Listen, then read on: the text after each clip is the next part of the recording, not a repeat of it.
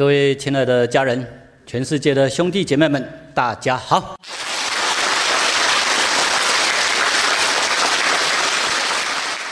我们这一节来探讨《道德经》十九章这一章的精彩内容。这一章我把它注明的标题是“回归道，社会安”。每一章上面的小标题都是我把它附上去的，因为这样让大家可以提纲挈领的知道这一章的主要内容在哪里。十九章是回归到社会安，十八章是什么？失去道。社会乱，所以十八章跟十九章可以做很好的对比。这个就是，如果我们的教育是重视在术的教育，就会形成各种虚伪乱象；如果我们的教育回归道，回归道，这个社会就会安定祥和，这个世界会有真正的和平。不要小看这样的区分。啊，也就是我们的教育是着重在术，还是着重在良心、爱心、责任心？它会有一个很明显的分水岭。我们现在开始来研习十九章内容，邀请大家一起朗诵。起。第十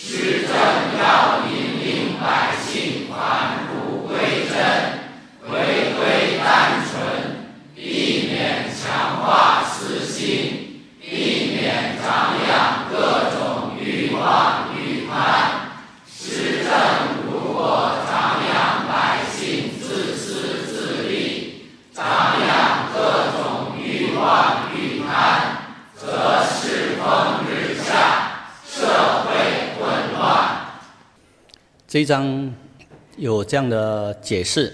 大家就比较容易了解哦，原来老子所讲的里面的深意是什么？不然的话，一一般看到文字哈，决胜气质，绝人弃义哦，那老子要我们什么智都不要，仁义都不要，这样不是背道而驰吗？这样不是不合人性吗？错了，所以不要从表面文字上去了解。因为你依文解字去理解的话，你就会认为这样老子他是愚民政策，要我们不要学习智慧，不是这样的，而是要让我们恢复我们的良心。教育也是一样，重视我们每个人的良心、爱心、责任心、品德，这个才是教育的核心。能够真正扣住这个核心，也就是回归到道。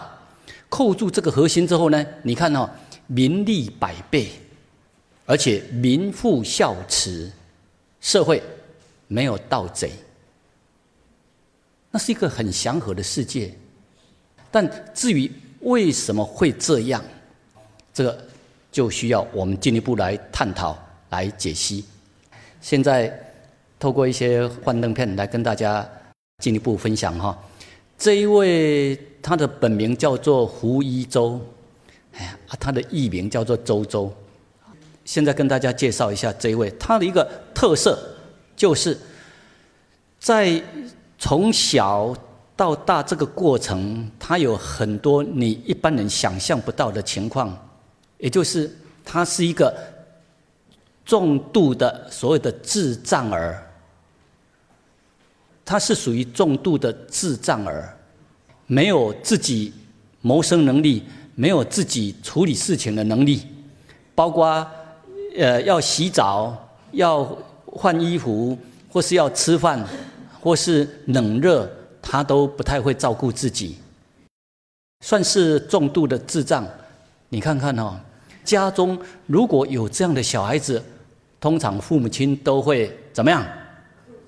很苦恼啊，很痛苦啊！我们是不是业障深重啊？怎么生到这样的小孩子啊？如果他的潜能、他的才华没有被发掘出来的话，我们看这样的人，真的就是就像世间人所讲的，真的是一个白痴这样的。哦，我们骂人说白痴，你所看到你骂别人白痴，那个白痴不会比他更严重了。他是真正的。所谓的智障儿，所以有医生帮他做检测，就是他的智商能力呢，以一般人来讲，那种 I Q 能力、智商能力，他只有三十三十几这样而已，算是很低智商的人。平常你看到他，他就像一个真的是低能的人，自己的生活能力他都没办法照料自己，但是让他一拿起指挥棒。一让他上台，就完全变得另外一个人。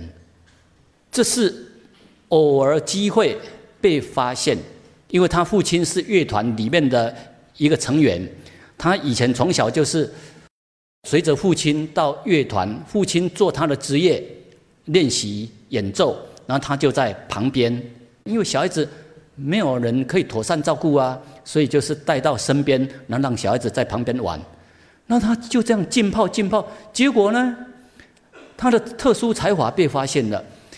当大乐团在演奏，台上指挥很认真演奏的时候，他就在旁边，他就在旁边，他一样一直在那里很认真的指挥，很认真的指挥。结果后来被发现，哎，这个小孩子他好像对指挥有特殊的才华，结果。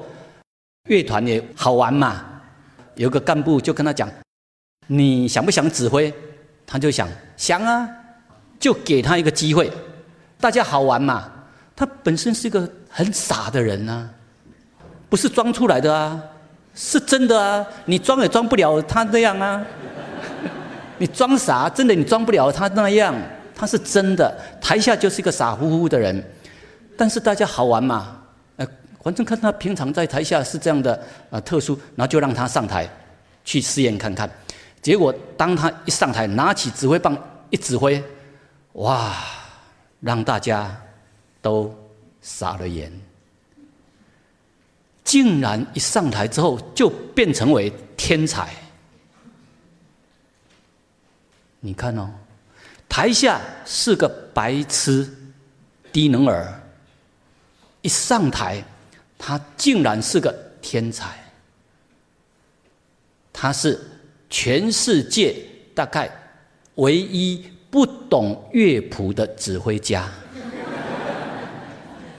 你拿乐谱给他看，他看不懂，真的他看不懂，他也不会。哪个国家哪个什么乐团的指挥家看不懂乐谱能够指挥的？但他的特殊才华。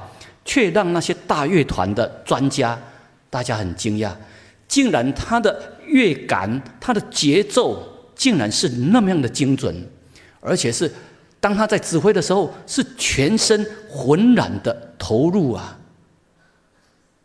哇，大家发现，竟然台下像个白痴。那他上台之后，整个那个管弦乐团几十号人呐。然后各部分的那个乐器，它的专长在哪里？各部分要怎样配合？他竟然都能够指挥的很好，所以让大家都傻了眼。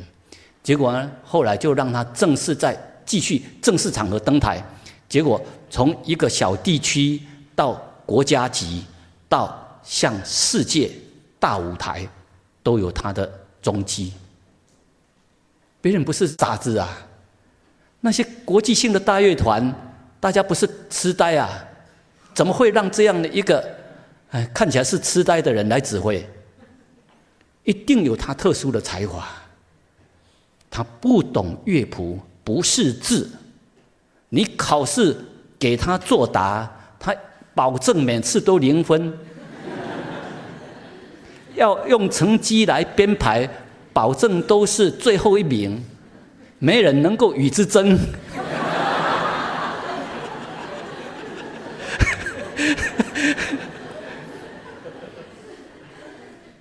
但是他一上台就成为天才。如果我们的心胸度量狭窄，我们不能够容纳这样人的存在，我们一直要用考试成绩来衡量。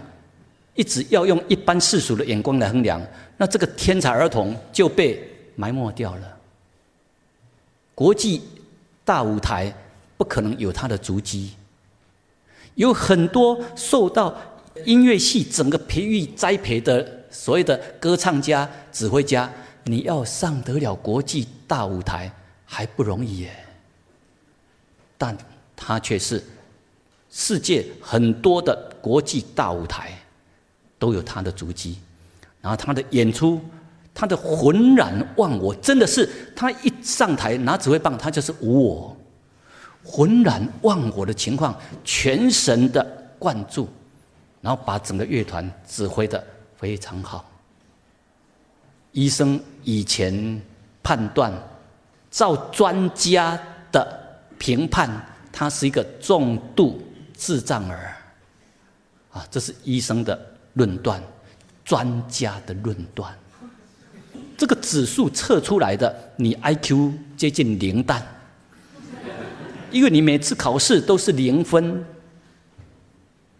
但是，你看哦，像这样的人，那这装不出来的啊！台下就像一个真的是重度的智障儿，但是你让他上台指挥，却是成为天才。这个就是老子在十九章这里告诉我们：决胜气质，名利百倍。我们能不能不要从外表来衡量？能不能不要从考试分数高低来衡量学生的好坏？我们能不能来到用平等心来重视每一个人？每一个人都有他的弱点，但也有他的优点。每个人有他的不足之处，但是也有他擅长的。每个人有他所谓的很脆弱，就像白痴的那一面，但是每个人有他特殊兴趣，就像天才的那一面。这个就是老子要我们，我们要放下那些从表面、从片段去论断好坏、善恶，什么是好学生，什么是坏学生，不要用那些分数，不要用那些外表成绩来判断，我们能不能去看到他的本质？这一位算是严重的一个肢体残障的人。就是所谓的玻璃娃娃，他的身体是畸形的发展，啊，身体长得歪七扭八的，真的是王雪峰。如果以世间人来看的话，他不流露出他的才华，一般人会把他看成就像一个很可怜的人，很有资格在路边当乞丐，跟别人要钱要饭的人。如果你光从外表来看，你会瞧不起他，会把这些人抛弃掉。但是，当你听到他的二胡的演奏，你会赞叹：天才儿童啊，天才人物啊！所以，这就是老子希望我们不要用粗俗的外表来判断、来论断。我们能不能用平等心来尊重所有的众生，尊重所有的人？这就是要所谓的决胜气质的深意。你能够这样的话，每个人都受到被尊重，每个人都处在立足点平等，而不是要求齐头式的平等。每个人的立足点平等，那大家呢都各有他的擅长优点。你好好的把擅长优点发挥出来，我们也包容每个人的不足跟缺点。你能够这样做到的话，你内心很快乐，而且呢，你本身的才华也更能够发挥出来啊！这三句话，大家一起朗诵一遍：其放错位置是垃圾，成废物；放对位置是资源，是珍宝，是白痴，是天才。看你怎么放。一方面，我们要懂得把我们自己的生命放在可以好好发挥我们生命意义的一面。我们的专长、特殊兴趣在哪里？我们好好的发挥出来。这就是老子要我们，你不要去跟别人比的，你要把你的专长、特殊发挥出来啦。同样的，我们也要懂得去尊重别人啊，懂得去欣赏别人。如果我们是个家长，我们是个老师，我们怎么样让我们的小孩能够发挥出他的专长、特殊兴趣出来？如果他有某方面的专长、特殊兴趣，你却一直否定他，你却不让他发挥。比如说，他很喜欢画画，很喜欢音乐，那父母亲你。就认为那个没什么前途，那个赚不了多少钱，你硬是不让他发挥他的兴趣专长，然后硬是拽着他，你要去当医生，你要去当科学家，结果呢，他读得很痛苦，而他的专长擅长那一边那一面呢，没办法发挥出来，这就是父母亲不重视他，不了解他，硬是把他放错位置，这样了解吗？他就会很痛苦，所以我们的教育要来到所谓的因材施教，真的很重要。父母亲要懂得小孩子发掘他们的特殊兴趣专长，鼓励他们好好去发挥，他们的弱点不足的地方呢，要包容。当老师也是一样，能够这样的话哈，你看哈，哎，决胜气质，名利百倍啊。这一段再请大家一起朗诵一遍，起。决胜气质，名利百倍；绝人弃义，名副孝慈；绝巧弃利，盗贼无有。所以希望大家好好体会哈，老子不是要我们变成愚民政策，愚弄人民，不要让人民有智慧，不是这样。老子是希望。我们教育的方向是要来到重视品德、重视道德、重视良心、爱心、责任心，人格的熏陶比什么都更重要。人格好，他做什么事情，他都能够对自己负责，对天下、对国家负责。如果人格不好，他学了很多的专业知识、技术、技巧之后，他会用那些来。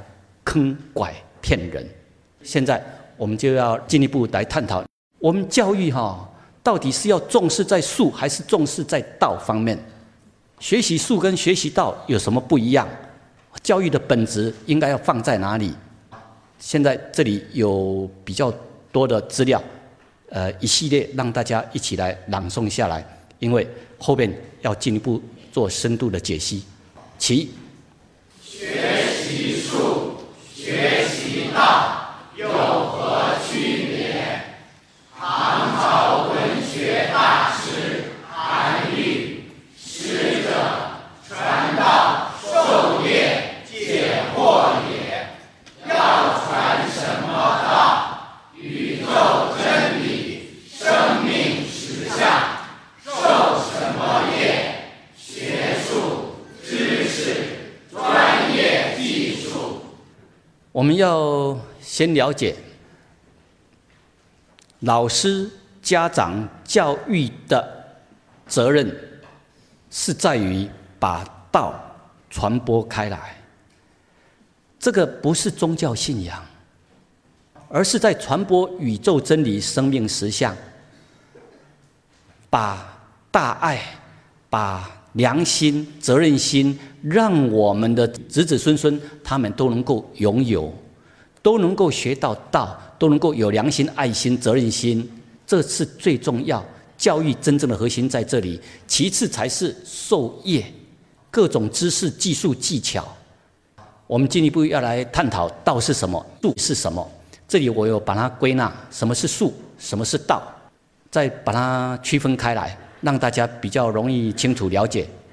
因为我们后面要进一步来做解析哈，这两页还是请大家一起朗诵一遍，大家就很清楚什么是术，什么是道。其何谓术？之识、学问、技术、技巧。书本、方法、工具、学术、医术、武术、艺术、美术、法术、专业知识、专业技术、各种科技，各行业有各行业的专业知识与技术，各种术，隔行如隔山。术有百千万种，谋生的知识与技术，学到识智变聪，可用来抵应别人，得到更多名利权势，可成就自我的法门、知识、技巧、法术。所以要了解哈，术有千百万种。隔行如隔山，哦，术就是专业知识、技术、技巧。这方面我们有，当然非常好。如果我们欠缺了道，欠缺了良心、爱心、责任心，我们就会用这些术去变质的做伤害别人、伤害生态、伤害后代子孙的事情。所以术是重要不错，但是有比术更重要的道。何谓道呢？请大家一起朗诵一遍。其何谓道？探讨宇宙真理实相，与宗教信仰无关，明白天地运转法则、大自然规律，开智慧。探讨生命从哪里来，生命因什么而存在，了悟生命实相，与一般人所认知、所理解的不一样，了悟生命与大自然的密切关系，体悟生命共同体，同根同源本一体。保存良心、道之心，清净本心，赤子之心，自然流露智慧，有爱心、感恩心、责任心。前段期间，习主席也向全世界各国来散发出这样的讯息，希望世界各国大家能够体会到，我们都是。命运共同体。大家怎么来打造全球共利共赢的良好关系？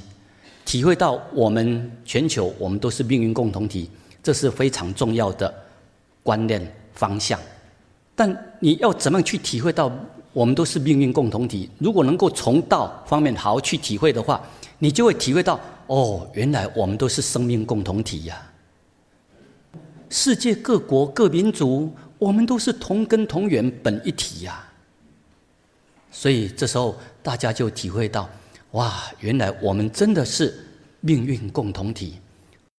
你真的体会到道，体会到生命的实相，大家呢自然呢就会以爱己之心去爱护每个人。所以术与道到底孰重孰轻，现在大家就越来越清楚了。这一页，请大家再朗诵一遍。起。术与道，孰轻孰重？有术无道，其术亦便邪。有术无道，但缺乏良心、爱心、责任心。有道无术，其术自生。有道有术，能广利天下苍生。当今全世界的教育机构所重视的是什么？这就是值得全世界的教育专家、各国的教育家，大家要呃进一步的去探讨，我们的教育重点应该要放在哪里，才能够让这个世界真正的和平和谐。让这个世界，让地球，让我们的后代子孙有美好的未来，这是全世界的教育家大家要进一步深入去探讨的。如果我们像过去这样偏重在科技、经济、技术、技巧、知识的传播，就会把这个世界搞得空气污染、水污染、生态环境遭受严重破坏。而世界各民族对立冲突，各个国家的对立冲突却是有增无减，所以这是人类要静下来进一步去探讨。而我们老祖宗呢，老子早就把这一种智慧的方向，早就告诉我们啊，应该怎么样去做，人类社会才能够得到真正的和谐，世界才能够得到真正的和平。地球才能够永续经营，我们的后代子孙也才能够受益。这就是老子强调道的重要。从这里开始，邀请大家一起朗诵一遍。起。有道有术，能广利天下苍生。为人处事，从良心出发，有爱心，有责任心。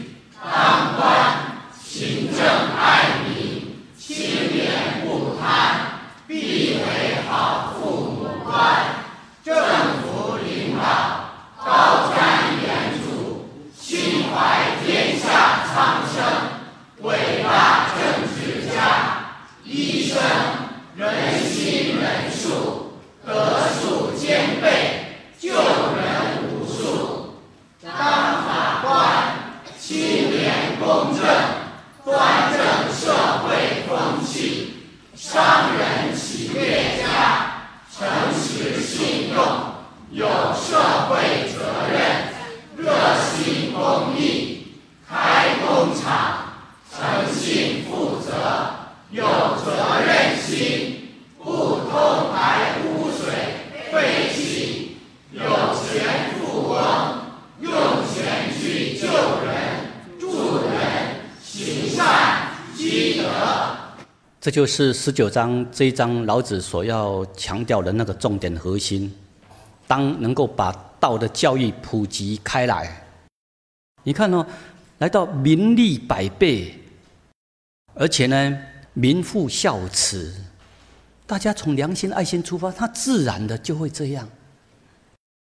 懂得感恩，而且这个社会呢，盗贼无有。真的从根本来着手的话，他会从根本来解决世界跟社会的各种乱象的问题。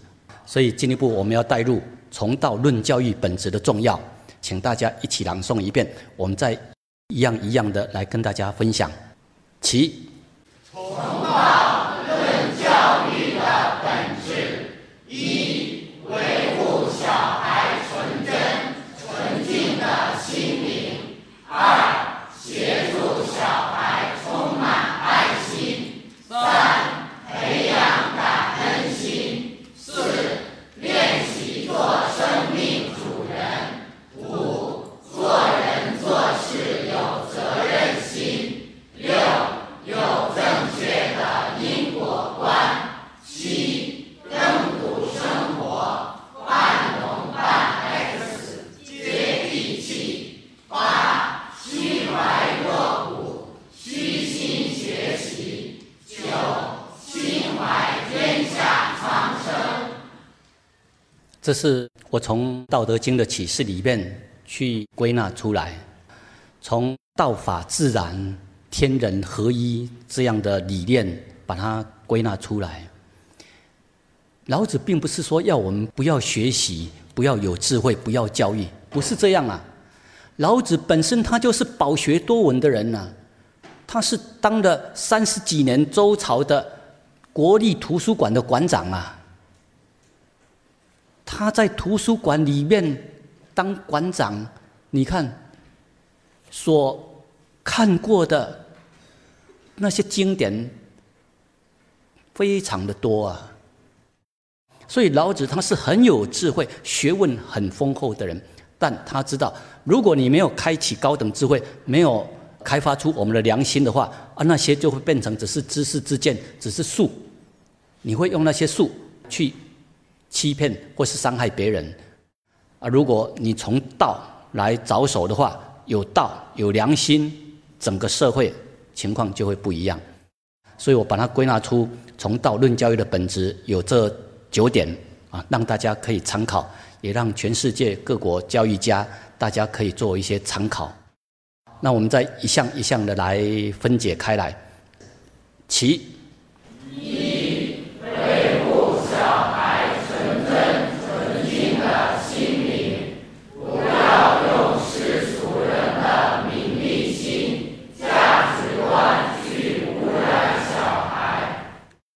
我们要了解哈，小孩子他们流露出来的都是很纯真的脸孔。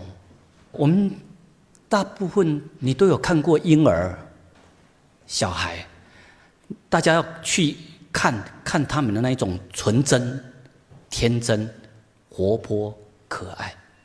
这个就像大自然给我们的空气是新鲜。没有污染的空气，大自然给我们的水是干净纯净的水。大自然给我们的心灵都是纯真、纯净的心灵，而那些污染都是后天人为去造成的。啊，所以教育首先要了解，我们每个人都有纯真纯净的本心、良心、责任心。教育怎么样让有变质的人他能够回复，让那些已经很纯真的人让他能够保有纯真的心灵，很重要。所以大家去看小孩子他们流露出来的，所以让天使的脸孔、纯真的脸孔、纯净的心灵。所以我们的教育是要有净化的作用，至少不要污染。其二，协助小孩充满爱心，教小孩爱护人、动物、植物、生态、地球母亲，带小孩多接触大自然。让我们的小孩子能够从小就懂得慈悲善待一切众生。不要用错误的观念去恐吓小孩子啦。很多为人父母亲，你心灵本身没有正确的认识，你在怕东怕西，结果呢，你把你所怕的又把它灌输给小孩子，让小孩子从小就积累错误的观念，这样小孩子那种阴影、那些污垢不容易去除。所以，本身大人要好好学习，当家长、当父母亲的，本身我们就要要好好的净化我们的心灵，也让我们的小孩子呢，从小就有流露出慈悲心、爱心，懂得善待各种动物，包括善待所有的人。这就是让小孩子从小就能够用爱来对待各种动物，不是去怕他们，不要随便的去伤害他们。这些动物，你不要把它当做畜生道，不要把它们当做它们低等。我们要用平等心来对待他们。当我们凭着良心对他们，他们一样啊，都有灵性啊，他们会了解的。所以，真的，他还跟我们讲，爱心、良心、责任心多么重要，让我们的小孩子从小真的多接近大自然。啊！不要把他们关在水泥森林里面，用很多错误的观念之见来灌输，然后让他们害怕接近大自然，害怕接近土地，害怕接近动物，这样就不正确了。因为动物跟我们是生命共同体，动物跟我们人类，他们是我们非常好的助缘助手，而且呢，他们是在经营地球、保护地球的。让我们小孩子重新来认识各种动物，重新来爱护各种动物。这些牛、马、驴，他们都是人类的忠实朋友啊！我们要好好爱护他们，不要随便鞭打他们，不要瞧不起他们。这一张，这是在加拿大温哥华国际机场那边的，他们的铜雕。哇！我看到这一张，我觉得非常好，把人跟各种动物呢，放在一艘船上面，然后体会我们都是怎么样？生命共同体，我们是同舟共济呀。所以，让小孩子从小就懂得用大爱来善待世界上所有的民族，包括善待所有的宗教。让小孩子从小就了解，我们跟所有的动物。世界的所有民主国家，我们都是一家人。第三，其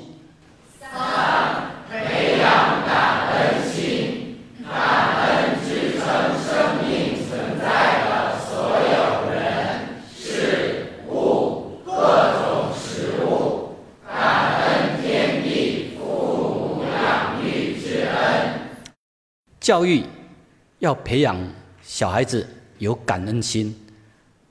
我们要有感恩、知恩报恩的心，我们要孝顺父母，这个孝道的推广是很重要。进一步呢，孝顺我们家中的父母，然后进一步要去感恩天地国亲师。这是我在江西那边拜访民间百姓，然后看到。他们的课堂正中间，他们会敬爱祖先，但是在中间呢，他们会有一个天地国亲师的牌位，也就是代代相传，大家懂得尊天敬地、爱护国家，懂得尊敬老师，还有父母亲。这个都是非常好的文化，哎，这是在江西那边拍到的，所以我们有饭吃，有食物可以吃，我们能够丰收，真的，一方面要感恩农民，感恩各种因缘的协助，他们的奉献付出，也要感恩天地父母的养育之恩啊，所以让我们小孩子从小就有感恩的心，这是我们现在吃饭所用的感恩词，非常重要，吃饭。我们要有感恩的心，我们要饮水思源呐，饮水思源。第四，其四练习做生命主人，协助小孩早日自立自强，勇于创造，克服逆境，接受。不要以为小孩子不懂，然后用溺爱的方式。很多大人都认为小孩子不懂，你们做这些事情我看不惯，啊，认为小孩子不会做事，然后就样样不让他们做，或是他们一做了就责备他们，然后家人就用溺爱的方式替代小孩子的工作，结果呢，让这个小孩子他就没办法自立自强。而有的就认为小孩子他们不懂事，样样要替他们决定，这样是不正确的。我们要让小孩子从小就学习做生命的主人。像这位小孩，他在我们生态村里面，他来的时候他是三岁半左右，跟着大人，不是大人勉强他去做什么啊。如果大人勉强他，规定他要怎么做怎么做，那这样就会有些虐待儿童。但是我们让小孩子快乐的学习，快乐的成长，是他自己看着大人做什么，然后小孩子他们学习能力很强啊，模仿能力很强啊，他们就要效法要学习。大人从事农活的工作，这个小孩子一样，有样学样，跟着大人在做。啊，你不要用那种大人的高标准，认为说啊，他们做这样不好了，这样太马虎了，不合己意，然后就把它否定。你这样的话，会让小孩子错失掉了学习成长的机会。我们要让小孩子练习的去自我负责，练习的去自立自强。大人做什么，小孩子一样都会跟着要做。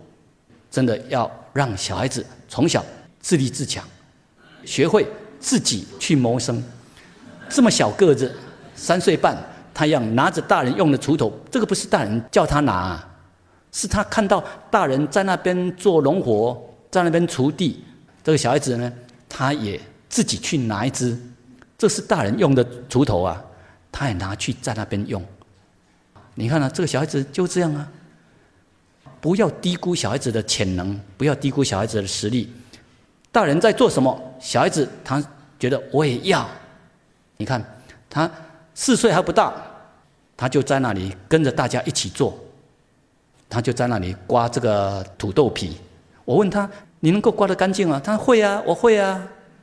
结果呢，快快乐乐跟大家一起工作。所以真的不要低估小孩子的潜能实力。第五，其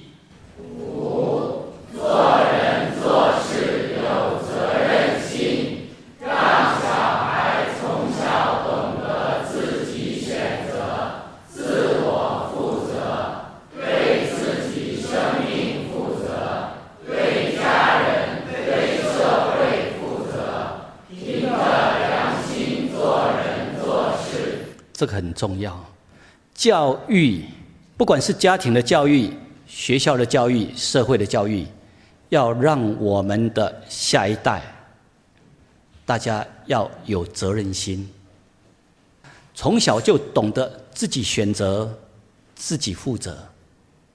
我们要凭着良心去做，对我们个人负责，对社会负责，对国家负责。对后代子孙负责，这是在新加坡那边看到这些国小学生，看他们大概国小三年级到六年级的年龄阶段，他们去学到海上扬帆。你看呢？一般父母亲如果认为小孩子啊，你们不懂事啊，我们替你来啊，这个小孩子他就欠缺接受风霜雨雪的历练。那我看到他们的观念还蛮不错的。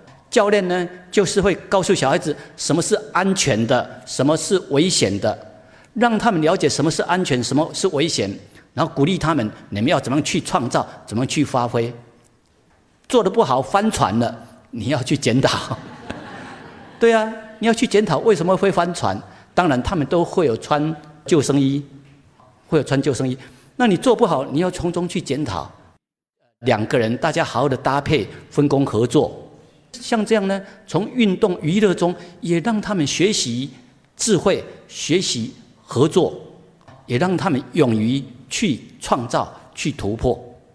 不要以为说啊，这个国小三四年级的小朋友，他们这样太危险了。不要怕他们，只要他们有兴趣要学，就尽量鼓励他们去发挥去练习，让他们能够及早就练习的独立、自我负责、有责任心。像这样的话，他们的人生就会一帆风顺。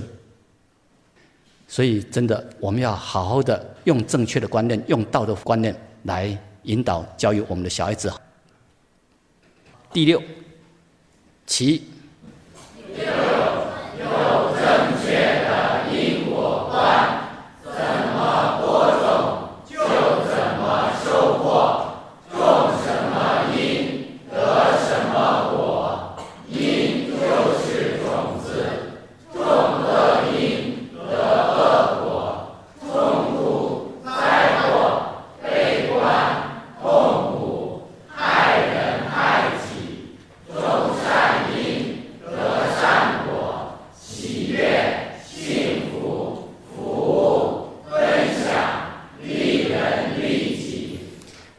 后面还有一些精彩内容，下一节再跟大家来做分享。这一点再请大家一起来朗诵一遍，起。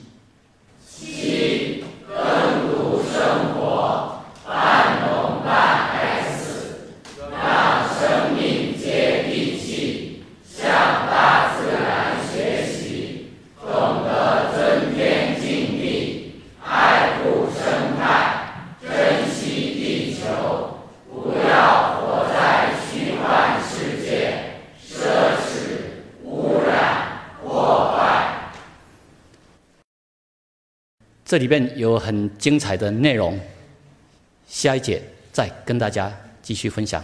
好，谢谢大家。